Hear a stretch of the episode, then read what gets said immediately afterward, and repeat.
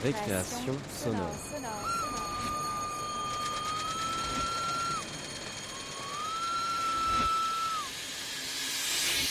Sur Radio Campus Paris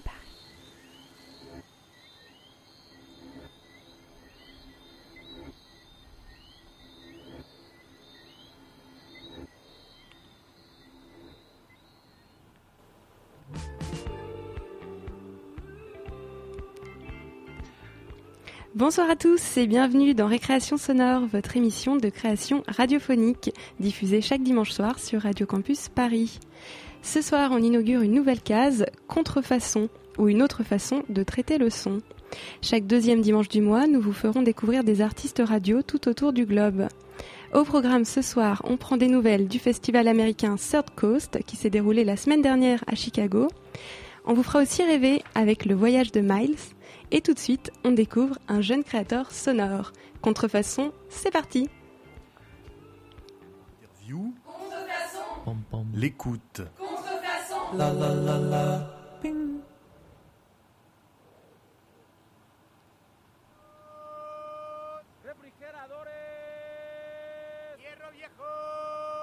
Vous l'avez sûrement entendu récemment sur Arte Radio.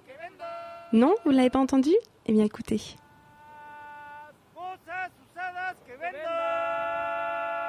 Il s'agit de Los Gritos de Mexico, la nouvelle pièce d'un jeune créateur radiophonique. Bonsoir Félix. Oui, bonsoir, je vous entends bien. Bonsoir. Alors vous êtes en direct euh, de New York, c'est ça? Oui, c'est ça. Enfin, je suis ici vraiment pour quelques jours, donc c'est un peu une coïncidence que je sois ici. Alors tout à l'heure, on sera en fait euh, en direct avec le festival Third Coast de Chicago. Donc là, on commence avec New York. C'est une émission spéciale États-Unis. Euh, alors euh, vous, donc vous venez de faire un nouveau projet chez Arte Radio sur le Mexique. Alors pourquoi le Mexique et pourquoi le documentaire sonore? Alors, donc oui, ce dernier projet, c'est ce qu'on entend en, en fond, donc c'est Los Gritos de México, les cris de Mexico. Euh, alors pourquoi le Mexique? En fait, le Mexique, c'est une, une histoire qui date de euh, il y a cinq ans environ. Euh, J'ai commencé à travailler avec un artiste contemporain qui fait de l'art vidéo qui s'appelle Francis Alice. Et en fait, il vit au Mexique.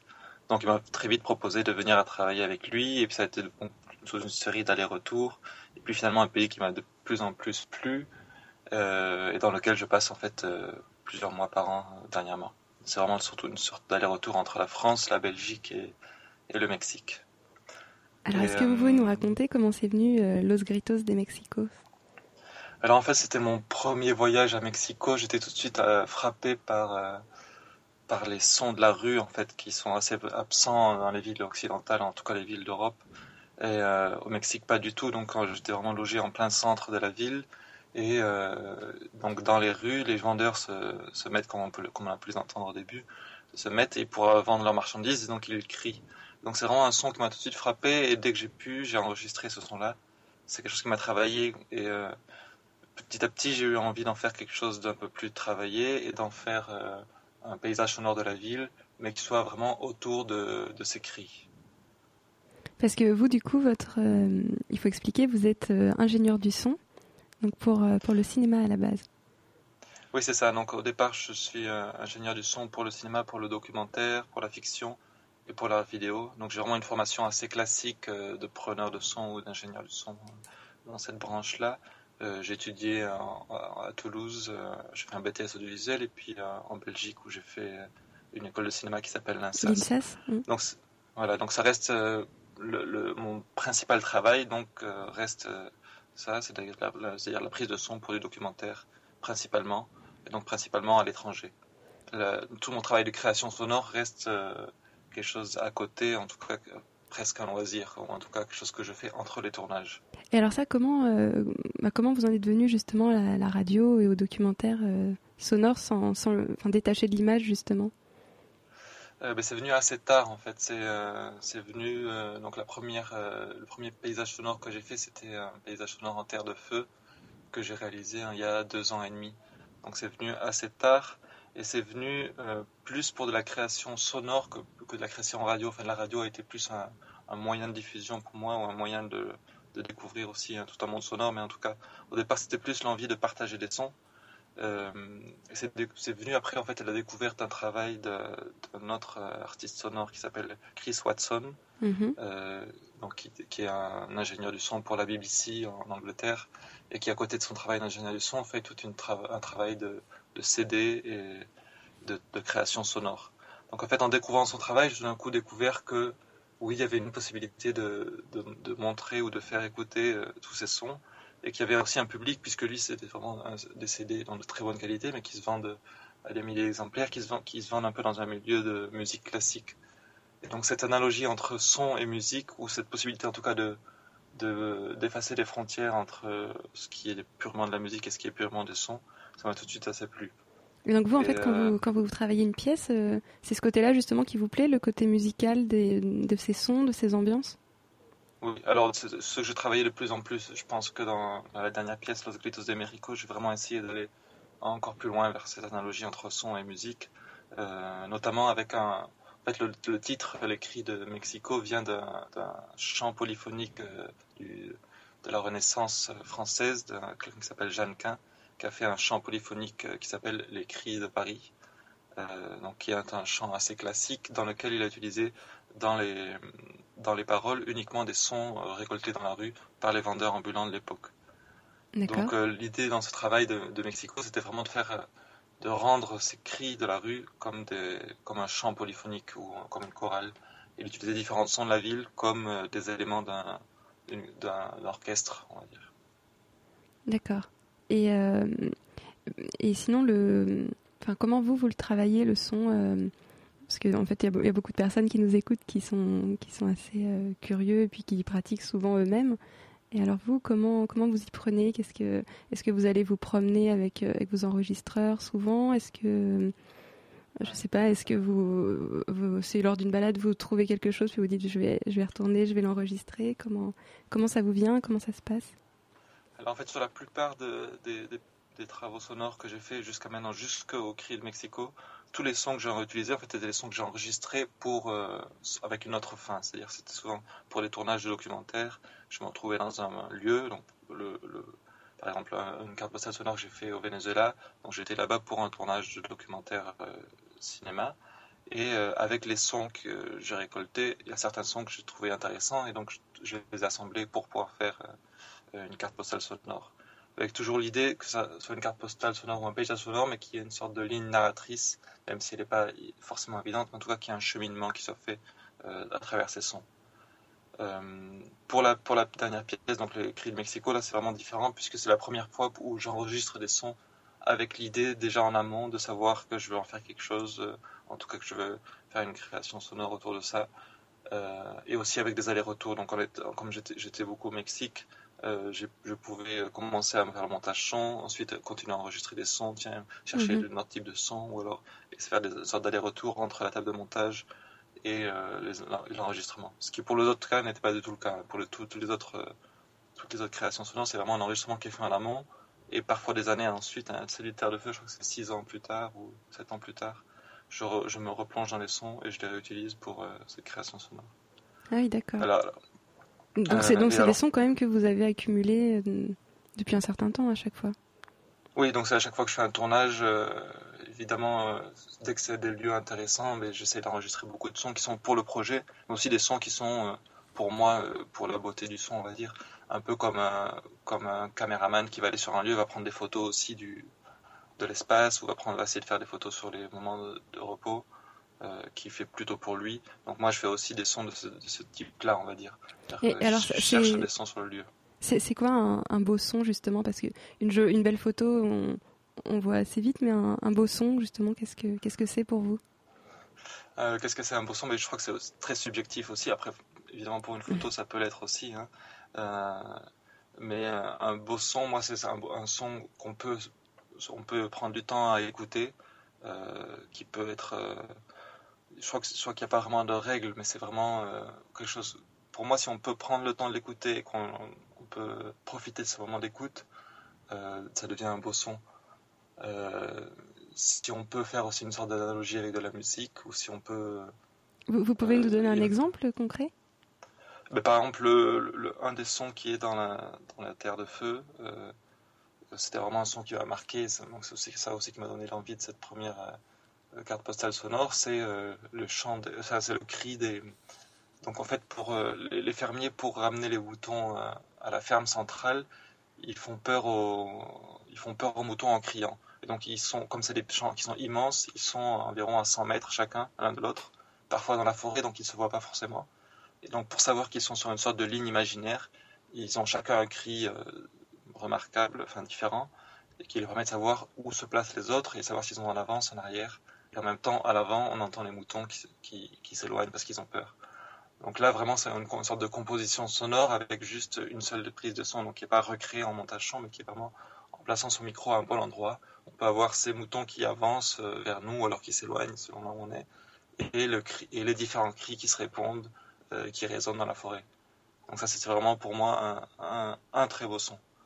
Euh, ça nous parle en tout cas. Beau, un, très beau son, c'est aussi quelque chose dans lequel il y a, dans le son lui-même, déjà une composition et déjà une, une, narration. Ça peut être par exemple un orage qui commence avec, on, on, commence par le silence et puis petit à petit on a quelques gouttes, puis on a un orage et puis après ça s'arrête. Donc il y a déjà une histoire qui se raconte uniquement avec un son. Et alors, euh, un, un, son pour vous, est-ce que est-ce qu'un son c'est un souvenir? Alors pour moi oui, pour moi oui parce que c'est un peu comme une photo, je pense, ou voire même plus fort, je pense, dans ce sens-là qu'une photo. C'est-à-dire que dès qu'on fait un son dans un espace, ça nous rappelle euh, l'espace, la, vue qu'on avait, le moment dans lequel on était. Euh, ça peut être une odeur aussi. Donc c'est vraiment tout un, tout un espace. le son a quand même ce gros avantage par rapport à, l'image, c'est qu'il ne montre rien.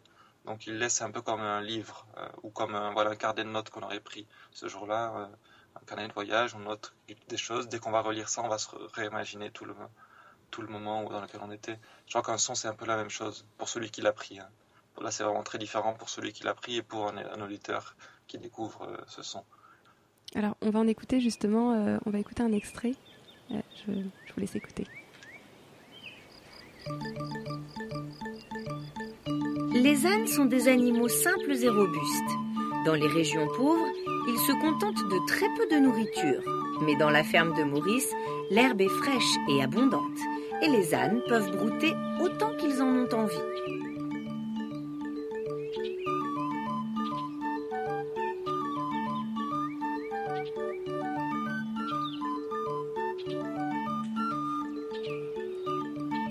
Les ânes ont de grandes oreilles très mobiles. Ils sont capables de les faire bouger dans toutes les directions pour capter les sons des environs. Lorsqu'un bruit les surprend, ils dressent les oreilles et les pointent dans la bonne direction pour essayer de savoir ce qui se passe. Les oreilles des ânes permettent aussi de connaître leur humeur. Si elles sont couchées vers l'arrière, c'est qu'il est plutôt grognon ou en colère. Il vaut mieux alors ne pas l'embêter.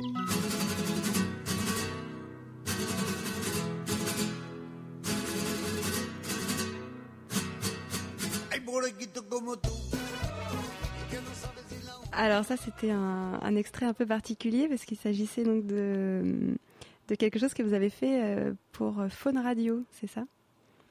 Oui voilà, c'est vraiment très particulier et très différent en fait de mon travail euh, création sonore pour le, enfin, dans, la plupart des cas. Euh, donc c'est en fait une carte blanche qui m'a été faite par Phone Radio et euh, par Florian Pochon.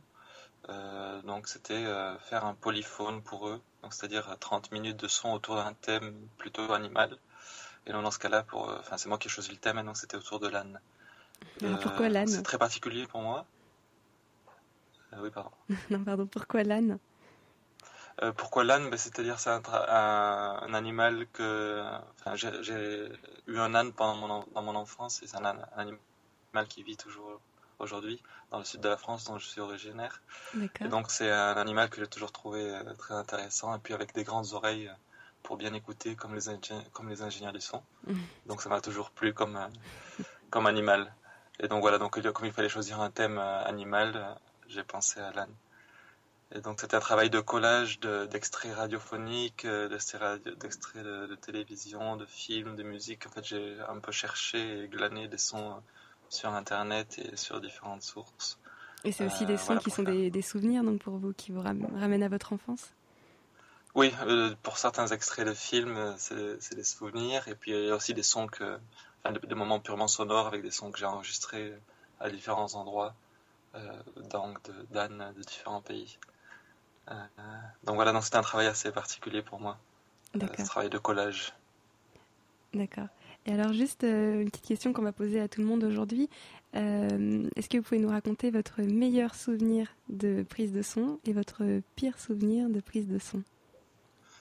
Alors, euh, mon meilleur souvenir, je crois qu'il y en a plusieurs. Donc, un de, un de ceux-là était l'enregistrement en Terre de Feu. Mais on va dire euh, un, souvenir assez, proche, puisque c'est il y a quelques semaines, en tout cas assez marquant pour moi. C'est euh, l'enregistrement d'un orage électrique, on va dire, avec donc au moment d'enregistrer, comme un, comme un crépitement dans les micros, comme s'il y avait eu un problème technique, un crépitement qui, qui, qui s'augmente, qui s'augmente et qui d'un coup s'arrête et euh, une seconde après le coup de tonnerre. Donc avec vraiment, euh, on, sent cette, électricité qui monte et, qui s'arrête tout d'un coup et, le tonnerre qui arrive juste après. C'était un phénomène que j'avais jamais enregistré encore et que je connaissais pas vraiment et que je j'explique pas vraiment non plus. Ça m'a fait aussi un petit peu peur sur le moment.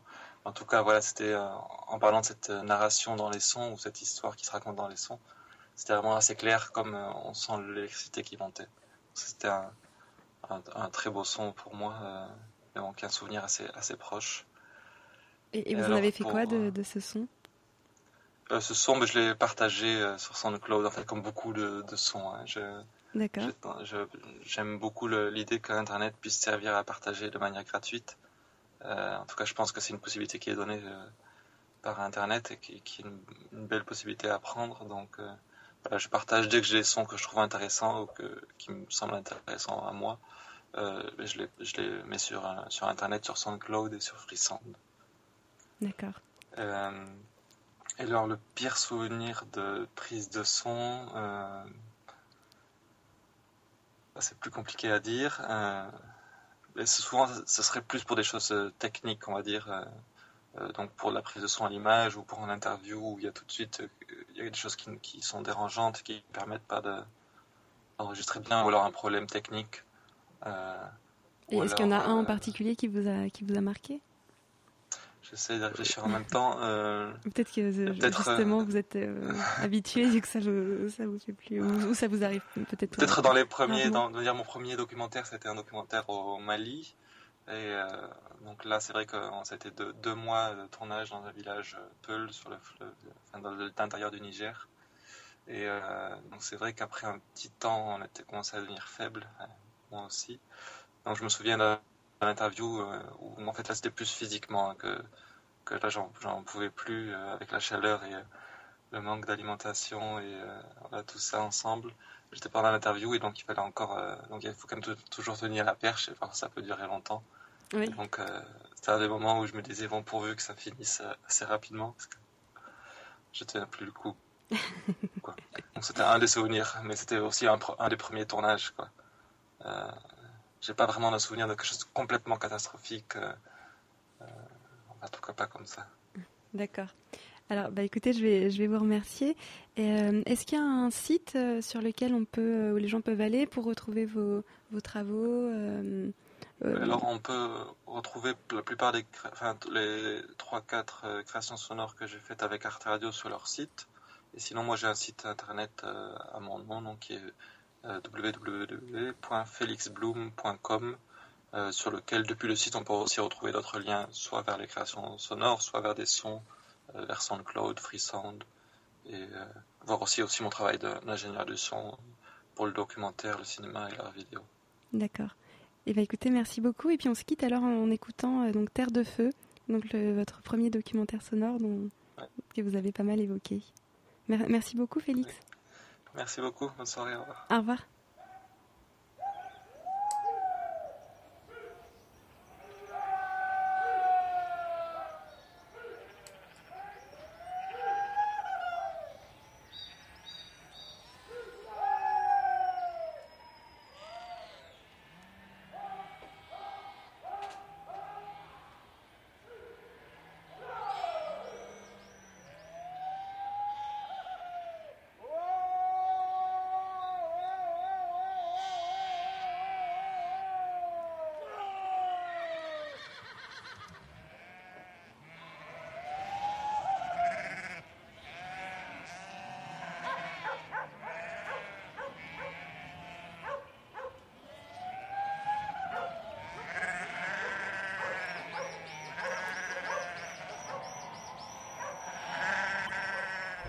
L'interview.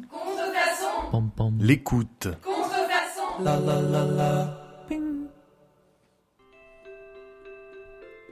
C'est le cadeau dont rêve chaque enfant. Un projet fou, presque irréalisable, et pourtant, ils l'ont fait. Écoutez. Now I am six love tweets and tricks. It's a beautiful day. I'm running miles named like a smile. Today is my birthday. And I say da da da da da da da da da da Cause I play yeah. da da da da da Bonsoir euh, Peggy. Bonsoir. Euh, alors, c'est vous qui avez créé le voyage de Miles. Alors, racontez-nous, qu'est-ce que c'est que le voyage de Miles? Alors le voyage de Miles, c'est le, le voyage que nous avons entrepris euh, il y a un petit peu plus d'un an maintenant euh, en famille, donc euh, avec Fred, mon mari, et Miles, notre fils, qui avait 5 ans quand on est parti. Et on est parti pendant 10 mois autour du monde, dans 10 différents pays, à la rencontre de musiciens, euh, et notamment à la rencontre d'écoles, où nous avons à chaque fois euh, écrit une chanson avec les enfants et nous sommes revenus avec des chansons euh, et puis des petits clips qui racontent, euh, qui racontent cette histoire. Alors, c'est vraiment un projet qui fait rêver. Comment bah, comment c'est né ce projet et comment vous avez eu euh, et comment vous avez eu l'énergie et puis la comment vous avez pu créer euh, une telle chose? Euh, L'idée, en fait, elle est, elle est arrivée il y a euh, environ deux ans et demi. On avait une envie de, partir et puis de passer du temps ensemble euh, en famille. Et, euh, puis, euh, on avait cette passion commune de, la musique. Donc, on a eu euh, l'idée, peut-être un petit peu aussi pour se rassurer euh, et savoir ce qu'on allait faire pendant, pendant dix mois de, de liberté totale. On a eu l'idée de, de, suivre un fil rouge en musique. Parce que vous Euh, êtes vous-même un- musicienne. voilà, moi je, Mm. je suis chanteuse et, euh, et donc on a eu cette idée en plus d'aller dans les écoles parce que c'était assez important pour nous de, de garder euh, pour Maïs un contact avec les enfants et un contact avec l'école et lui montrer aussi des réalités euh, différentes de, sa réalité euh, en France. Et euh, donc c'est un peu c'est sur cette idée-là qu'on a basé notre notre projet et puis qu'on a commencé à dérouler finalement l'idée qui s'est qui s'est réalisée assez facilement. Alors, alors Miles, vous lui vous lui avez appris ça comment et comment il a réagi? On lui a appris ça quand on a été sûr de partir, quand on était convaincu du projet et qu'on allait qu'on allait aller jusqu'au bout. J'imagine que Et, ça faisait euh, déjà un petit bout de temps que, que vous aviez monté le projet. euh. En fait, on a mis à peu près un an pour, euh, pour monter le projet. Euh, quand on a été sûr sûr, c'est quand on a nous-mêmes un peu réglé nos, nos situations professionnelles, enfin de pouvoir euh, de pouvoir partir. Mhm. Euh, et donc on lui en a parlé et pour lui la, la réaction était euh, très naturelle en fait. Il était euh, tout de suite partant et euh, je pense que c'est un âge où on aime bien encore passer euh, du temps avec euh, avec ses parents et donc il était content de content de partir. Il devait être fou de joie. Ouais, il était très content. Il était très content. Et alors, euh, vous avez traversé combien de pays? Alors en tout, on a traversé euh, 12 pays, on, est resté un petit peu plus longtemps dans 10 pays. Donc on a commencé notre, euh, tour par, euh, l'Asie, euh, par l'Inde. Ensuite on a été en Asie du Sud-Est. Euh, on a fait une petite escale par la Nouvelle-Zélande. Puis on a continué par l'Amérique latine et on a fini par, euh, par le Sénégal parce que le Sénégal était un pays qui... euh, Enfin, il nous semblait essentiel de passer en Afrique pour, euh, pour parler de la musique et pour faire quelque chose autour de la musique. D'accord. Alors, euh, vous pouvez peut-être nous raconter une. je sais pas, vous me disiez l'expérience au Sénégal qui, qui avait été importante pour vous. Qu'est-ce que. Comment, comment ça s'est l'expérience passé au Sénégal, c'était c'était notre dernière expérience. Euh, on a euh, on a été en fait euh, mise en contact avec euh, une école qui, par l'intermédiaire d'une association qui s'appelle Voile sans frontières. et, euh, et qui nous a mis en contact avec des villages qui sont très isolés, qui se situent sur, dans, dans une partie du Sénégal qui s'appelle le Ciné Saloum et qui sont en fait des, des petites îles séparées seulement par des bras de mer et qui ne sont accessibles qu'en qu'en pirogue. Euh, donc on a passé une semaine à vivre dans le village euh, avec, euh, avec les enfants, les villageois. Et c'est une des expériences les plus fortes qu'on ait, pu avoir, parce que c'était un vrai choc culturel de découvrir cette vie de village avec, les, grosses différences aussi de, de, de standards de vie. Mais ça a été vraiment une de nos, plus, un de nos plus beaux souvenirs d'école et même du voyage.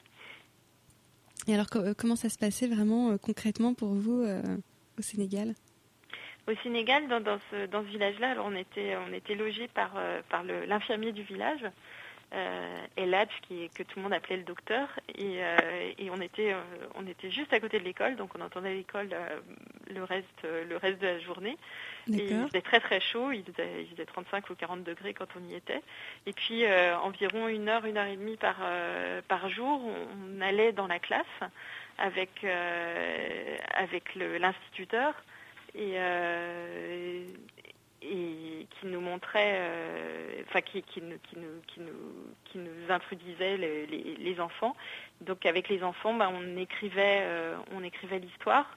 euh, puisque pendant tout, le voyage, en fait, on a, on a raconté une histoire. Euh, on est parti en fait de France avec un animal qui avait été choisi par, les enfants de l'école de Maïs. Et, et en fait, dans chaque pays, dans chaque école, on demandait aux enfants de choisir un animal qui rencontrait euh, l'animal choisi en France. Et cet animal, c'était la colombe, puisqu'on venait de la ville de Colombe. Et, euh, et donc, dans toutes les écoles, le- notre colombe rencontrait un nouvel animal. Et ce qui est très drôle, en fait, c'est qu'au Sénégal, les enfants, euh, nous, on s'attendait à ce qu'ils choisissent le lion ou l'éléphant, enfin, un peu nos clichés des, animaux africains. Et les enfants ont choisi le poisson. Et tout simplement parce qu'en fait, on était sur des îles et que la- les, les parents de tous ces enfants étaient, euh, étaient souvent des pêcheurs et que l'animal, euh, le poisson, était l'animal central de, de leur vie. D'accord. Donc on a toujours été très surpris en fait par, euh, on a souvent été surpris par, par, par les choix des enfants qui reflétaient souvent euh, leurs conditions de vie et, euh, et qui, qui, qui divergeaient en fait des, des clichés qu'on pouvait avoir ou des attentes euh, qu'on pouvait avoir en arrivant. Et c'était très très riche pour ça.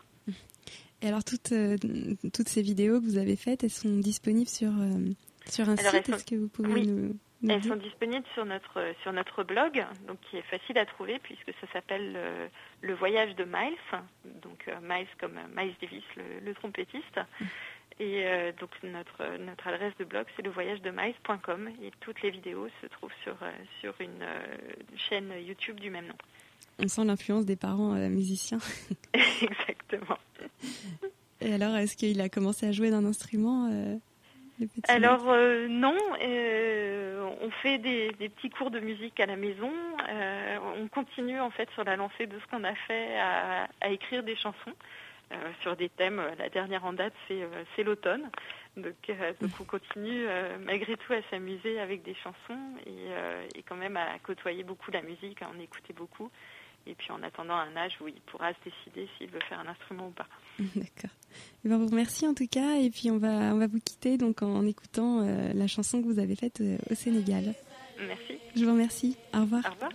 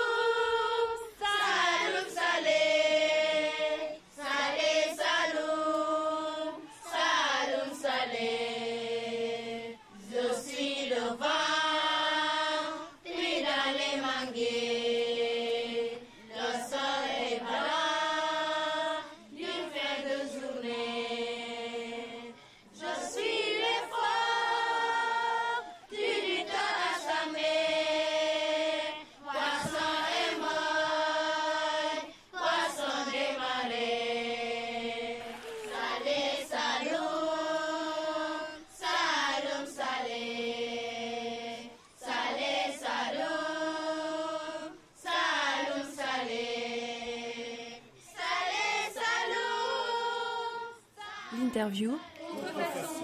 L'écoute. Elle s'appelle Johanna Zorn, elle est directrice du festival Third Coast et elle est en direct avec nous depuis Chicago. Bonsoir Johanna. Bonsoir. Alors nous avons euh, Noémie avec nous qui va faire euh, l'interprète, qui va faire la traduction. I will translate for you and I will translate you for them. Merci. Alors tout d'abord, euh, donc le festival Third Coast, et, ça s'est déroulé le week-end dernier, donc le 8 et le 9 novembre. Donc, en quoi ça consiste le festival Third Coast? So, first of all, could you present briefly the Third Coast Festival that took place last weekend? Absolutely. I want to start by saying that we are a year round organization. We spend the year curating amazing audio stories wherever we can find them on the air, on podcast, on the internet. we curate the best work and we present it in a lot of different ways. We have a radio show, uh, of course, we have a podcast. We do live listening events. Uh, we curate a new documentary that we put on um, that we send out via email every two weeks, and then we do a few things to support the uh, radio producers in the world. We bring them all together once every two years for what is our Third Coast Conference, and mm-hmm. that's what happened this past weekend. Ok, alors on va laisser Noémie traduire. Euh, donc on passe l'année en fait à rassembler les, les, les meilleurs euh, documentaires qu'on trouve aux États-Unis à la fois en podcast euh, sur internet ou alors euh, sur des radios euh, plus euh, petites. Et puis donc ça ça se déroule toute l'année et on supporte également les producteurs indépendants afin qu'ils aient les moyens de, de, de produire leur, leur propre documentaire radiophonique. Et ils ont aussi en fait un, un podcast qu'ils font toutes les semaines, c'est euh, Resound. Euh, alors, comment ça s'est passé le, le week-end dernier? On, on, aurait adoré être là-bas. Euh, concrètement, comment, comment ça se passe? So, how was it last weekend? What happened? What happened? That's a that's a great question. Still recovering. so we spend an entire year planning this weekend, and the what we do is we have sessions of all sorts. We um, where people who are the, at the top of the field share their best practices about everything under the sun, whether it's on how to tell, you know, how to tell great stories, how to use how to use your best um, tools for sound design, um, ethics, interviewing, reporting, all of the tools that come together to tell great stories. And then, um, so there are sessions and sessions every day. Uh, there are presentations. And at night, there are lots and lots of parties, but we always re- leave lots and lots of room every day for people to meet one another because we, you know, there was there were 575 people there from all over the world, and this is a really great time for them to find inspiration from one another and to create potential collaborations together, and a lot of wonderful programs have come out of the fact that they've met at Third Coast. Donc on passe l'année à euh, préparer plusieurs sessions, séances, euh, qui consistent à dire comment raconter les histoires, comment avoir un bon son pour les documentaires audio, euh, comment préparer les interviews, comment les faire, comment les monter, etc. Et euh, on, il y a aussi beaucoup de soirées euh, lors du festival pour que les, euh, les personnes qui y participent puissent se rencontrer et échanger autour du sujet euh, de la, du documentaire euh, radiophonique. On aurait adoré être là. We would love to be there. well, you will have to come in, in two years. We just do it every two years. Uh, in part because it's so much work, but also because um, every two years things really change and it's exciting again. So two years ago was interesting. There was so much talk about multimedia, and this time around, because of the big excitement around podcasting, uh, there was so much excitement again around radio and sound and hearing instead of all the multimedia stuff. Donc on fait cette, euh, cette rencontre tous les deux ans et euh, l'année prochaine il faut vraiment que vous meniez et cette, cette, euh, cette année c'était vraiment sur le domaine du, euh, du multimédia et c'était vraiment vraiment exceptionnel. Et alors qui a gagné le prix justement So who won the prize Oh, I should say, every year we have a competition. Whether we have a conference or not, we always have a competition. So and, it's not every two uh, years then? every two years we have the conference, but every year Ah, ok. we have the competition and, and select prizes. Donc chaque So- année, euh, on a la, la- la compétition, mais tous les, deux, tous les deux ans, on fait également des conférences autour des documentaires radiophoniques afin d'expliquer euh, ce qu'est un documentaire radiophonique. D'accord. Alors qui a gagné So and who so won? this, uh, who won? Well, uh, there are twelve. There are twelve award winners um, in categories: best documentary, gold, silver, bronze, honorable mentions. We also picked two directors' choice because we bring in judges to do the other awards, and we want to always have our choices too. There's also Radio Impact for work that actually has impact on the world around it. Um, there's a best news feature for the short, more newsier kind of work. There's best new artist for someone who's in the field just a short time and we see with whom we see lots of promise. And uh, this year there were two brand new awards. Um, they were uh, selected by Ira Glass of This American Life, and it was for fun stories. And they were called this. They were called uh, the Little Mermaid Awards, and there were two of those. La petite sirène. Euh, donc il y a 12 gagnants euh, chaque année euh, et vous avez aussi deux j'ai aussi il y a aussi deux choix de réalisateurs sur l'impact que le documentaire radiophonique peut avoir sur la radio. Et il y a aussi eu deux nouvelles deux toutes nouvelles récompenses cette année Donc euh, en fait, il y a une récompense pour les jeunes réalisateurs et une autre, euh, en fait, c'est Eric Glass, euh, celui qui est le réalisateur de This American Life, qui, qui donc remet une fameuse récompense puisque c'est le, le podcast le plus connu aux, États-Unis. Ce, prix, qu'est-ce qui, du coup, qu'est-ce qui permet aux, aux personnes qui, qui vont là-bas? Donc déjà, ils ont un prix, mais j'imagine que ça, que ça permet des rencontres qui sont assez riches. So how are the lives of the winner after after the, they, they won the, an award? Well, they love the recognition because the awards are chosen by their peers. There's really no other award like that where we pick the top people in the radio documentary field to choose the awards. And so it's it's an ex, it's really quite an exceptional honor, and we change those winners. We change the judges every year, so it, it it's very very special. I should say that the gold award uh, went to a program called Radio Diaries Revisited, Melissa's story, and it was a story of a woman. She's now, uh, I guess, she's in her 20, her late twenties. When she was first interviewed, she was a teenager and she had a baby. She was not married. She was a teenager, and uh, many people told her she shouldn't keep the child, but she did. Um, and she kept a radio diary while you know she was going through these last few days before childbirth and right afterwards. And then the producer of the program, um, Joe Richmond, went back and interviewed her um, 16 years later. Oh, I guess she'd be in her early 30s. I'm sorry. Um, and asked her how her life was now. And her life hasn't been easy, but she's an amazingly strong woman. And she told a very heartwarming and very intimate story um, of her. And at one point, she interviews her son. It's just it's just a very emotional and intimate and, and sweet story. Donc euh, les gagnants aiment la reconnaissance euh, du prix puisqu'ils sont récompensés par euh, leur père, sachant que euh, les juges changent chaque année.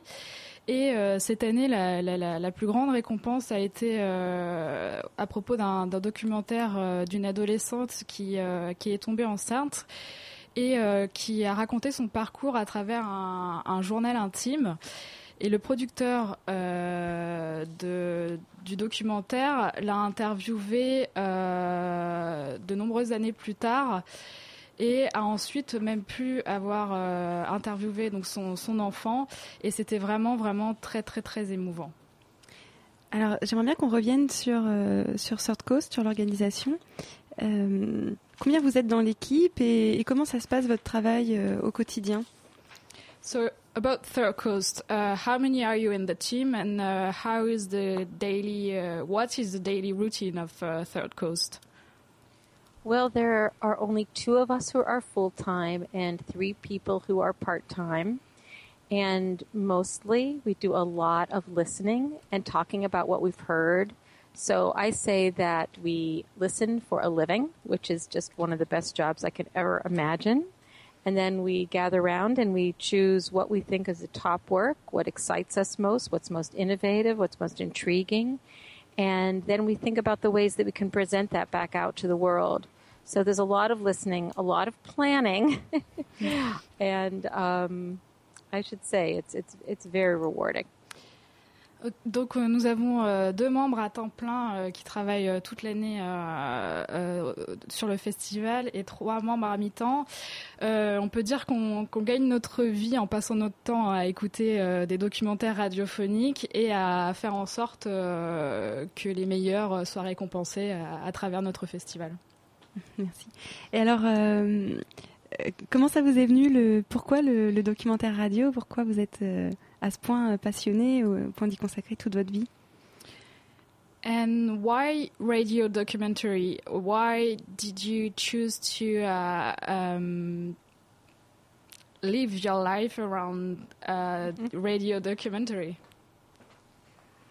Well, many people will say it's the most visual me- medium, and I agree with that. I think radio engages you in a way that no other can, no other medium can. You make the pictures in your own mind's eye. You engage with the material in a way that is so intimate. You begin to think about your own stories in your own life. That's when you know that it has really grabbed you and when you really become a part of the documentary yourself. I feel like in the visual form, and I do like I do like films. I do like film documentary, but so many of the answers are right out there for you. You know what the people look like. You know you almost know too much information.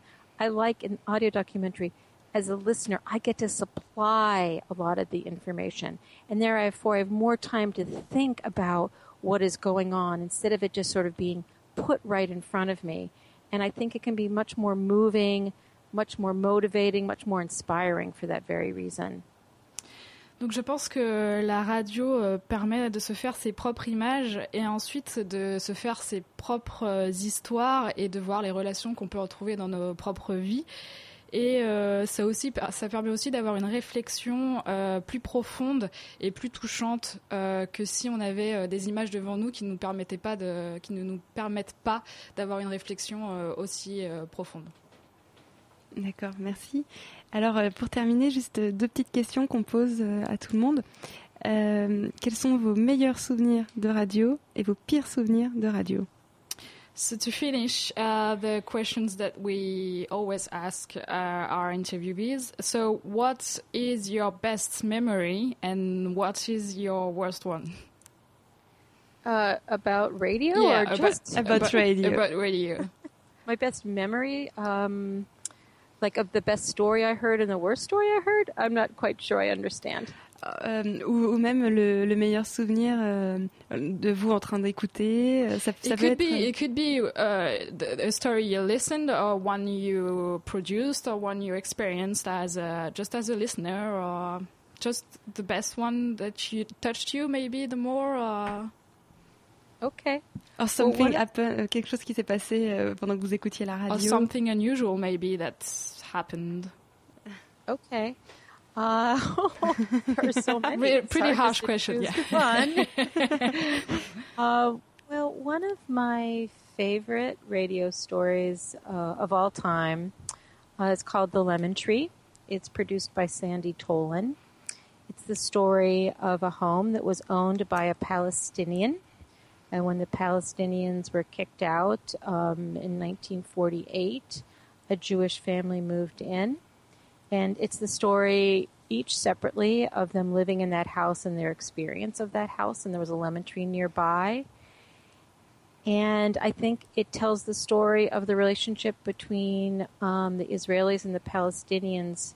This very personal story, like nothing I've ever heard. I think it's the perfect example of what radio can do so well boil a really complex story down into something um, really understandable, really digestible, that that helps you frame everything that you hear in the news.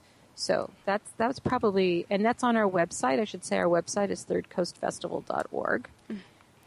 And then I'll, and you translate, and I'll think about my worst.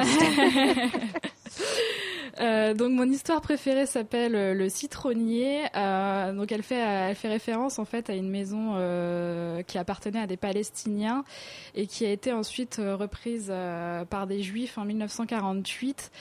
Euh, donc qui a été ensuite habitée. C'est une histoire vraiment très personnelle, mais c'est aussi euh, un moyen de, de, montrer en quoi euh, le documentaire radio peut faire d'une histoire complexe une histoire qui parle à tout le monde. Et, okay. et, la, et la pire expérience alors?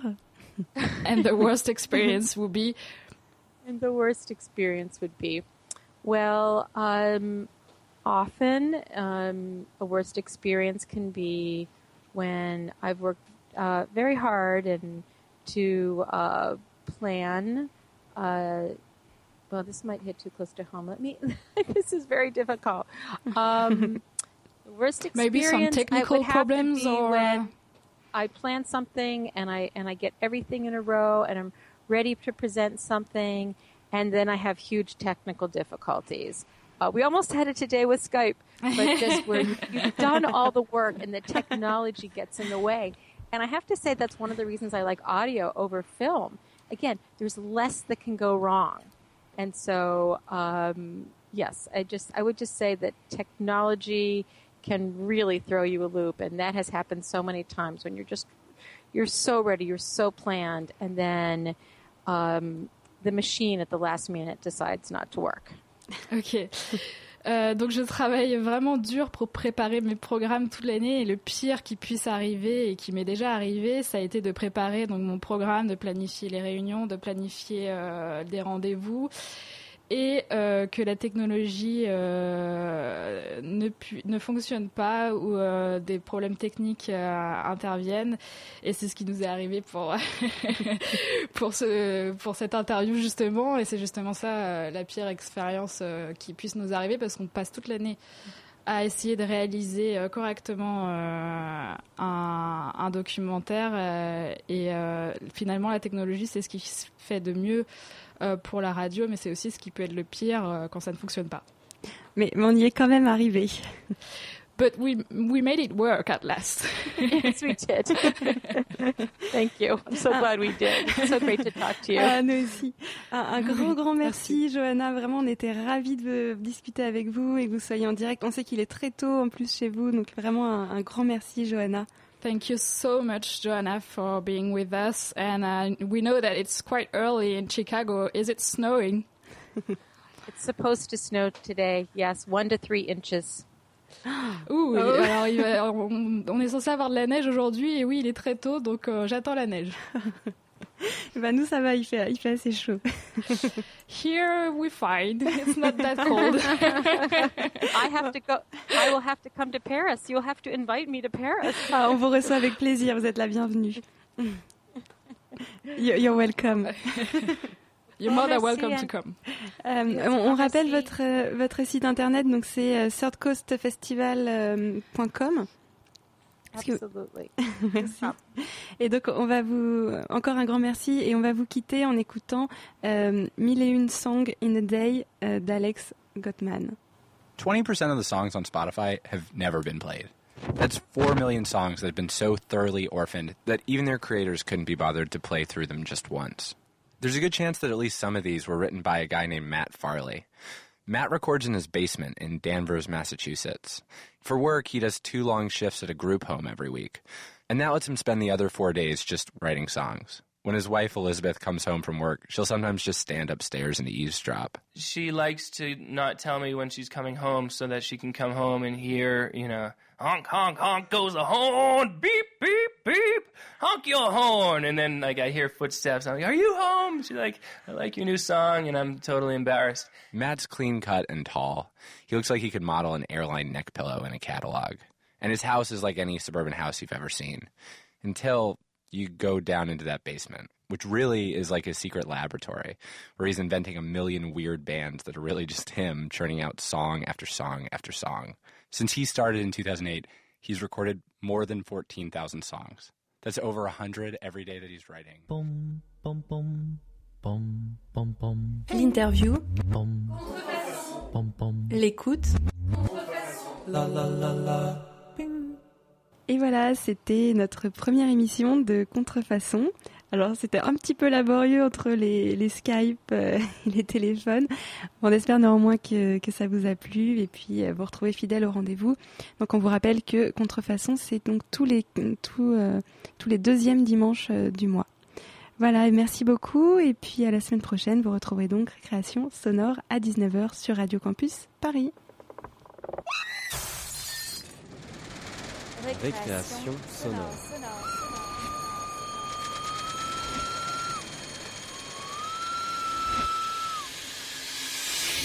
Sur Radio Campus Paris. Paris.